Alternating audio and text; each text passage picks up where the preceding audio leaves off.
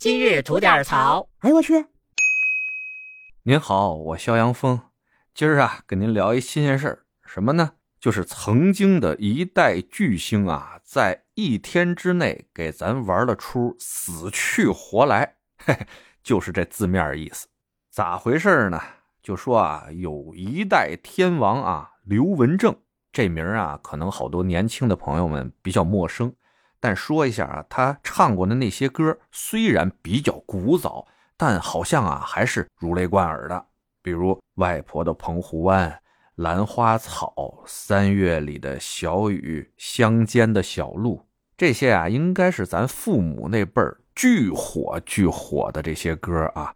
想当初他们猛的时候，都说男学刘文正，女学邓丽君，你就知道当时人家的地位了吧。而就是这么一位昔日的天王啊，前两天啊突然爆出死讯，说是在去年十一月份自己过生日的那个前后吧，因为心肌梗猝死，哎，人不在了，走了。那这网上啊，不少怀旧的朋友们呢，都自发的发起了悼念的活动，甚至像什么司马南啊、伊能静啊。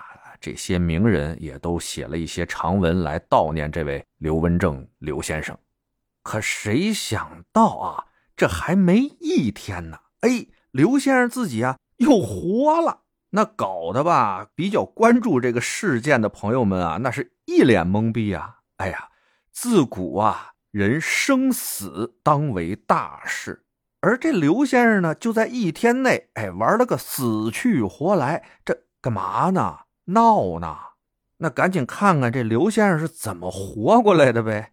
原来啊，就是他的经纪人爆出他死讯的那经纪人，在接受台湾媒体详细问询的时候啊，自己改口了，说呀，刘先生没死，哎，人现在活得好好的呢。老先生啊，人家正在 Vegas 那儿享福呢，大家不要听谣传谣，我传你大，哎，我去。这当初说死的也是你，现在说活的也是你，你要点脸行不行？后来吧，这经纪人还给出了改口的理由啊，说为什么来了这么一次诈死瞒名呢？就是因为啊，最近有不少刘先生的拥趸要斥资二十亿，希望刘先生复出啊，继续搞巡回演出。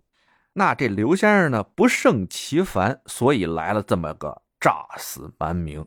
我这听完了吧，我就想劝劝这位经纪人啊，呃，您说的这事儿吧，最大的可能是您老二位啊遇到诈骗犯了，哎，人是准备上您这儿蒙事儿去了。